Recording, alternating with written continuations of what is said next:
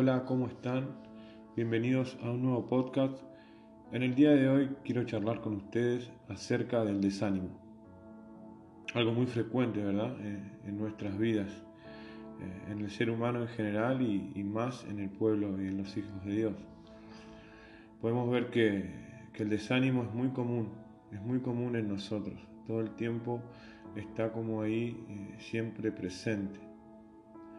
Es uno de nuestros peores enemigos y a la vez es el mejor aliado que tiene Satanás para traer dudas y confusiones a nuestras vidas. Me ha pasado eh, en lo personal muchas veces entrar en desánimo por diferentes cuestiones. Y es ahí, en ese momento donde entro en desánimo, donde entramos en desánimo, eh, donde nuestro enemigo número uno aprovecha para sembrar su palabra.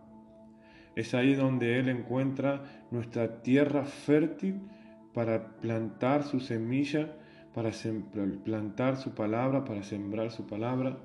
Escribí una frase eh, que me gustó y dice, el desánimo en nuestras vidas se convierte en la tierra más fértil para que Satanás siembre su palabra. Sabemos que Satanás es una imitación de Dios. Él siempre quiere hacer eh, lo que hace Dios. Y así como Jesús encuentra tierra fértil y siembra palabra de vida, Satanás también busca y encuentra tierra fértil, pero él eh, siembra palabra de muerte. Y cuando hablo de palabra de muerte, hablo de, de, muerte espiritual. Porque es a eso donde nos lleva cuando nosotros entramos en desánimo, porque el desánimo nos lleva a, dejar de orar, nos lleva a dejar de congregar, eh, empezamos a ver los errores que hay en, nuestros hermanos, empezamos a ver los errores que hay en nuestros pastores, en fin, empezamos a ver y a notar cosas que siempre estuvieron ahí, pero no, no las veíamos. ¿Por qué? Porque nuestro enfoque era otro, nuestro enfoque era Jesús. Estábamos con ánimo, estábamos eh, en un espíritu eh, total y, contrario al del desánimo. Entonces cuando entramos en desánimo comenzamos a ver todas estas cosas que siempre están ahí. Hasta, hasta nuestros, eh, nuestras cosas empezamos a verlas, el desánimo empieza a, sacar de nuestro interior todas nuestras cosas malas. Por eso digo que cuando viene el desánimo en nuestras vidas, eso también produce un desenfoque. Una creo que una de las, de, las cosas que busca el desánimo es, es desenfocarnos de la, de, la, de la, mirada correcta y distorsionar la mirada correcta que estamos teniendo de las cosas de Dios. Eh, sabemos que el enemigo siempre va a querer separarnos de la voluntad de nuestro Padre. Y siempre, siempre nos va a buscar eh, cuando estemos en tiempos de desánimo en ese tiempo él, aprovecha y, porque nos ve vulnerable, nos ve con la guardia baja. Y ahí aprovecha para confundirnos. Pero bien, eh, ahora esto del desánimo en el pueblo de Dios no es nuevo. Lo podemos ver en el pueblo de Israel a lo largo de la historia. Una de las historias que quiero compartir con ustedes se encuentra en Números, eh, capítulo 21. Vamos a leer el, el verso 4 y 5, y dice, después partieron del monte de Or, camino del Mar Rojo, para rodear la, tierra de Edom. Y dice, y se desanimó el pueblo por el camino, y habló el pueblo contra Dios y contra Moisés. ¿Por qué, no nos, ¿Por qué nos hiciste subir de Egipto para que muramos en este desierto? Pues no hay pan ni agua, y nuestra alma tiene fastidio de este pan tan liviano. Acá podemos ver que el pueblo de Israel había entrado en desánimo. después de una victoria que habían tenido, habían entrado en desánimo, reclamándole a Moisés por qué lo habían sacado de Egipto eh, para que muriera en el desierto, le reclamaban como que ahí, y, en la última parte dice, pues no hay pan ni agua, y nuestra alma tiene fastidio de este pan tan liviano. En este caso podemos ver que el desánimo eh, viene a su vida porque no estaban conformes con lo que Dios le estaba dando para alimentarse día a día. Ellos dicen eh, que el pan, que su alma tiene fastidio de ese pan tan liviano. Fíjense cómo ellos, eh, no, o sea, como que Dios siempre a nosotros nos da lo que necesitamos, no lo que queremos. Fíjense, dice, pues no hay pan ni agua, le reclaman a Moisés.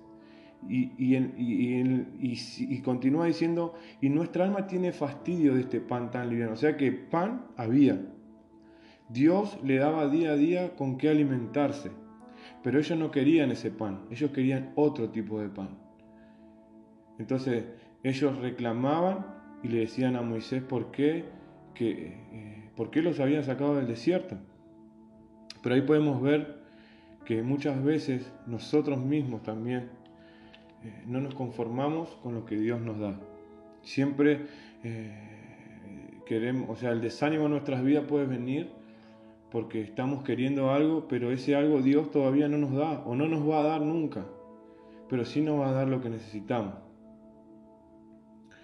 Eh, no siempre nos va a dar lo que queremos, pero sí siempre nos va a dar lo que necesitamos. Eso es algo que aprendí y creo que es muy importante atesorarlo en nuestra vida, porque muchas veces quizás vamos a entrar en desánimo por este tema, porque vamos a estar orando, quizás presentemos ayuno, quizás seamos eh, constantes eh, en ese pedido, eh, haciendo diferentes cosas, porque estamos queriéndolo, lo estamos queriendo, lo pedimos porque lo queremos.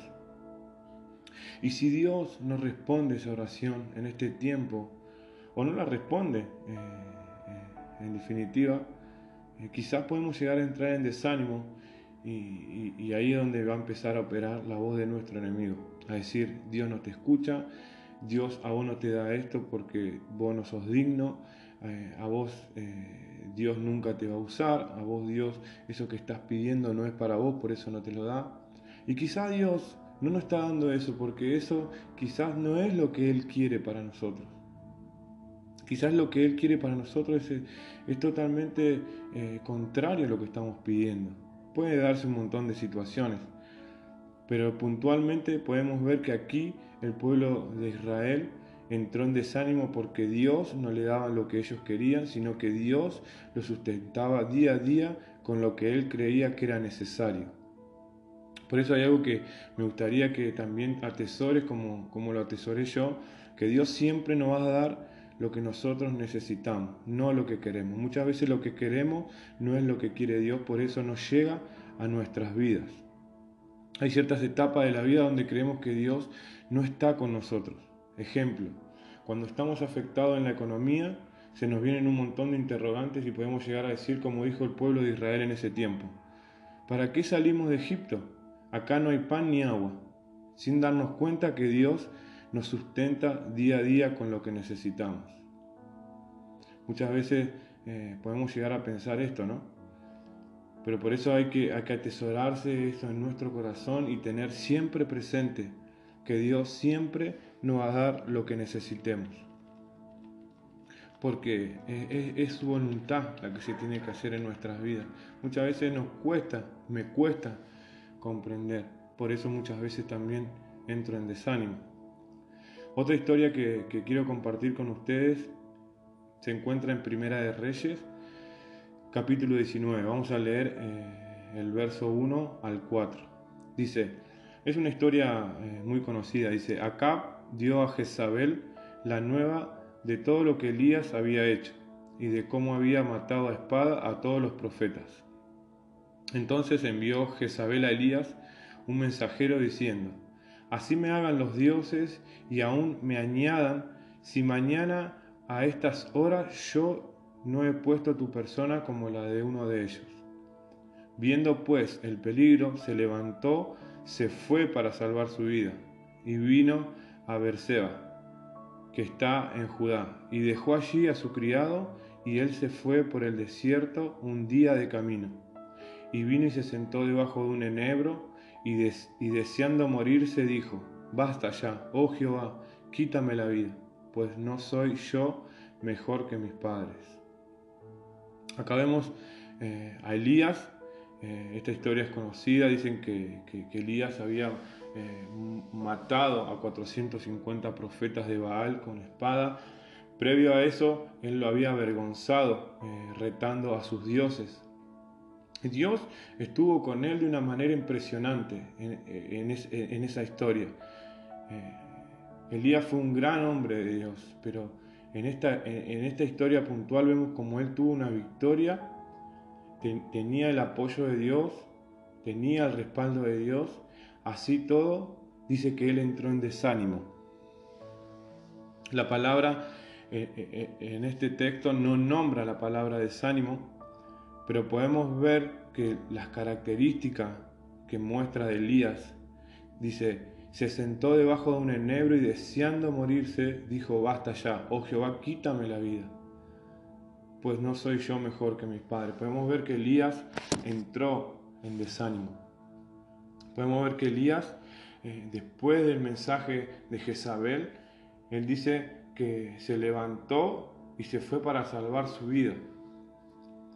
En este caso, eh, pareciera que, el desánimo eh, vino a Elías por el temor.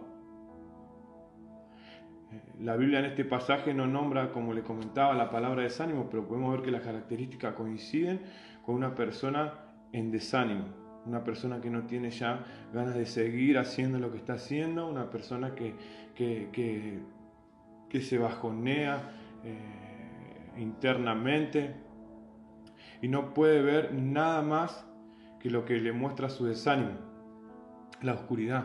Por eso pienso que Elías ahí eh, dijo, deseando morirse, dijo, basta ya, ya no quería seguir. Había entrado en un desánimo aparentemente por el miedo que no quería seguir. Pero a mí me, llamaba la atención cómo eh, un hombre tan usado por Dios, tan respaldado por Dios como era el profeta, eh, como era Elías, eh, que había matado a 400 profetas de Baal, un simple mensaje lo choqueó y entró en temor. Sinceramente, eh, seguí leyendo la historia y podía ver que, que, lo que lo llevó a Elías a estar en desánimo no fue el temor, sino que fue el sentirse solo. Dice en el versículo 5, dice, y echándose debajo del enebro se quedó dormido. Y aquí luego un ángel le tocó y le dijo, levántate, come. Entonces él miró y he aquí a su cabecera una torta cocida sobre las ascuas y una vasija de agua, y comió y bebió, y volvió a dormirse. Y volviendo el ángel de Jehová la segunda vez le tocó diciendo, levántate y come, porque largo camino te resta. Se levantó, pues, y comió y bebió, y fortalecido con aquella comida caminó cuarenta días y cuarenta noches hasta Oreb. El monte de Dios, perdón, hasta Oreb, el monte de Dios. Y allí se metió en una cueva, donde pasó la noche, y vino a él palabra de Jehová, el cual le dijo, ¿qué haces aquí, Elías? Él respondió, he sentido un vivo celo por Jehová Dios de los ejércitos, porque los hijos de Israel han dejado tu pacto, han derribado tus altares y han matado a espada tus profetas. Y, yo, y solo yo he quedado, y me buscan para quitarme la vida. Aquí vemos la primera vez que él dice todo lo que había sucedido y dice, solo yo he quedado. Él se sintió solo, como decíamos, que, que, el desánimo en él, podemos ver aquí también que eh, fue porque él se encontró solo en el verso 14 dice, Él respondió, he sentido un vivo celo por Jehová, Dios de los ejércitos, porque los hijos de Israel han dejado tu pacto, han derribado tus altares y han matado a espada a tus profetas, y solo yo he quedado, y me buscan para quitarme la vida. Otra vez le vuelve a decir, solo yo he quedado. Él había tenido una victoria tremenda de parte de Dios hasta ante estos profetas de Baal. Pero dice la palabra, dice el mismo Elías, solo yo he quedado. En dos oportunidades se sintió solo. Entonces, no hay dudas que muchas veces vamos a entrar en desánimo porque nos sentimos solos. La soledad trae a nuestras vidas un desánimo y justamente eh, por estar en ese estado de sentirnos solos, podemos eh, o sea, justamente por sentirnos solos entramos en desánimo, eso es lo que trato de decir, perdón. Podemos tener todo, pero nos seguimos sintiendo solos. Así como Elías, que había tenido una eh, tremenda victoria, un tremendo respaldo de parte de Dios, y así todo dice en dos oportunidades, solo yo he quedado. Lo que trato de compartir con ustedes es que el enemigo va a venir siempre a nuestras vidas en diferentes cuestiones. Hay un montón de, formas y, de cuestiones que podemos entrar por las que entramos en desánimo.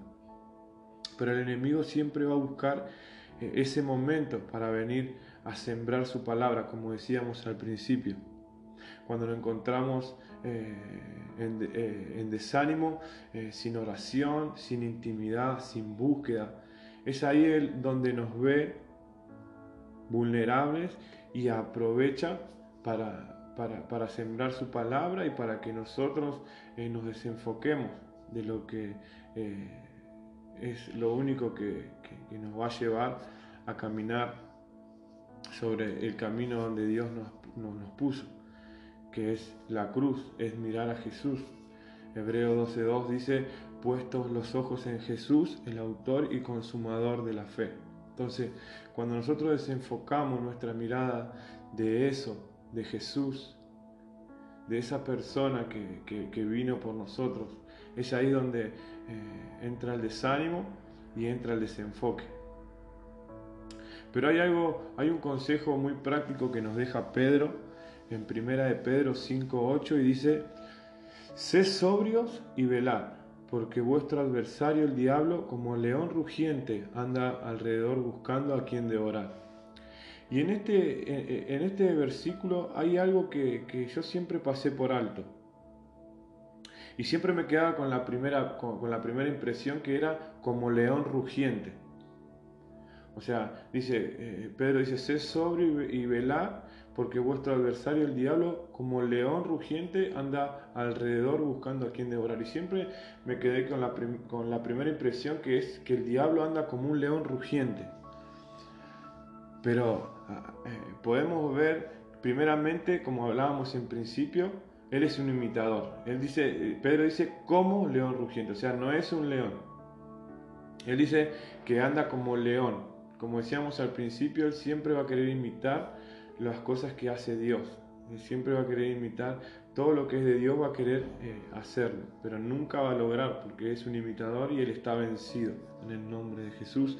Entonces, como, como dice, como león rugiente anda alrededor buscando a quien devorar. Pero se a mí se me escapaba esto que dice, anda buscando a quien devorar.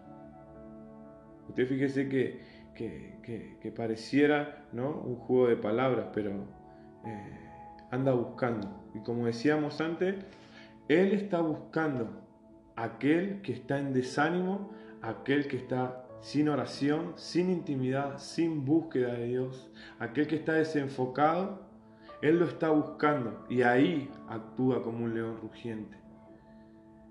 Sería diferente si, él, si, el, si el, versículo diría, eh, como león rugiente anda devorando,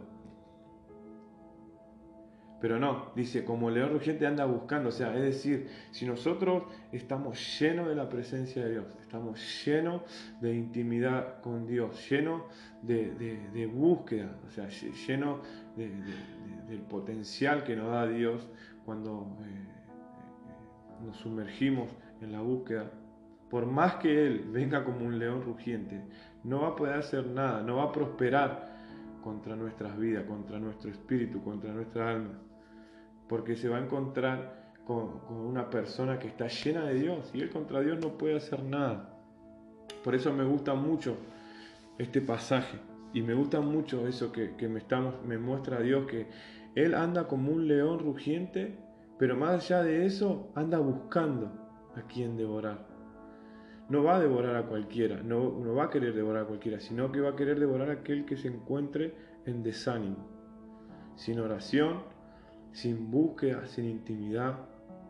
Ahí somos presa fácil para ese falso león. Por eso, eso es lo que hablábamos en principio, que el desánimo nos va a llevar a una muerte espiritual. Cuando estamos sin oración estamos muertos, cuando estamos sin intimidad, al menos yo me siento muerto. Siento que me falta eh, algo, siento que me falta la vida, eh, literalmente. Entonces una de las formas eh, más efectivas para que este desánimo no nos gane es ser lleno del Espíritu cada día, buscar la presencia de Dios cada mañana, sin importar eh, nada, ninguna situación. Parece difícil, sí, parece muy difícil, porque la vida está llena de dificultades y muchas veces esas dificultades hacen que justamente entremos en desánimo y, nos alejemos de Dios, pero para que no entremos en desánimo y aún esté el problema, debemos estar en intimidad con Dios, para que no prospere el desánimo, sino que prospere el Espíritu de Dios en nosotros y todo aquello que vemos, como le pasó a Elías, que, que ya dijo, basta ya, que no quería seguir más, todo eso que, que viene a nuestra vida cuando estamos en desánimo, no surja porque estemos llenos del Espíritu Santo. Mirá lo que pasó con, con Jesús la palabra eh, cuenta eh, eh, en el libro de Lucas capítulo 4, dice que Jesús es tentado, pero lleno del Espíritu Santo venció. Esa historia es conocida que cuando Jesús es bautizado por Juan el Bautista, dice que es llevado por el Espíritu al desierto y allí dice que Jesús tuvo hambre y, y, la primera tentación fue de parte de Satanás y le dijo, si tú eres el Hijo de Dios, convierte esa piedra en pan. Y, Jesús no tuvo que demostrar primeramente nada, porque él sabía que era el Hijo de Dios. Uno, un tiempo antes, un, poco tiempo antes, Dios, desde el mismo Padre de los cielos, le, había dicho, este es mi Hijo amado, en el cual tengo complacencia. Entonces Jesús sabía, él, él sabía que, que era el Hijo de Dios. Entonces no hacía falta demostrarle nada a Satanás, pero lo que quiero resaltar de esto es que vino en un tiempo de, vulnerabilidad de, Jesús, porque fíjate que dice la palabra, y Jesús tuvo hambre. Y ahí fue cuando aprovechó Satanás para ir a, tentarlo y, decirle que si era el Hijo de Dios, eh, convierta eh, la piedra en pan. Lo que trato de decir es que él siempre, el enemigo siempre va a tratar de, buscar nuestros momentos vulnerables con la guardia baja o con alguna necesidad para querer tentarnos o para querer desenfocarnos. Por eso es muy importante mantener nuestra identidad como hijos de Dios. Para así como, como lo hizo Jesús, que no tuvo que demostrarle nada, eh, para, para no, no le demostró le tuvo que demostrar que era el Hijo de Dios convirtiendo la piedra en pan. Entonces, uno de, los consejos que, yo tomé para mi vida y, comparto con ustedes es que siempre tengamos presente nuestra identidad como hijos de Dios. Eso va a hacer que, nuestro, que nuestra autoestima también esté siempre eh, normalizada, como para decirlo de alguna manera, y no esté allá abajo, como muchas veces pasa cuando entramos en desánimo. Así que nada, eh, comparto esto eh, de parte de Dios. Son tres historias, o mejor dicho, dos historias y un consejo que, que nos deja la palabra de Dios para que podamos vencer en tiempo de desánimo y, saber que, que, eso va a venir siempre en nuestras vidas. Pero tenemos armas con cual podemos luchar contra eso. Así que los animo a que, puedan compartir eh, el podcast con las personas que ustedes eh, crean conveniente y, nada, eh, seguir siempre puestos los ojos en Jesús y no desenfocarnos por nada. Dios los bendiga y nos vemos en un nuevo podcast.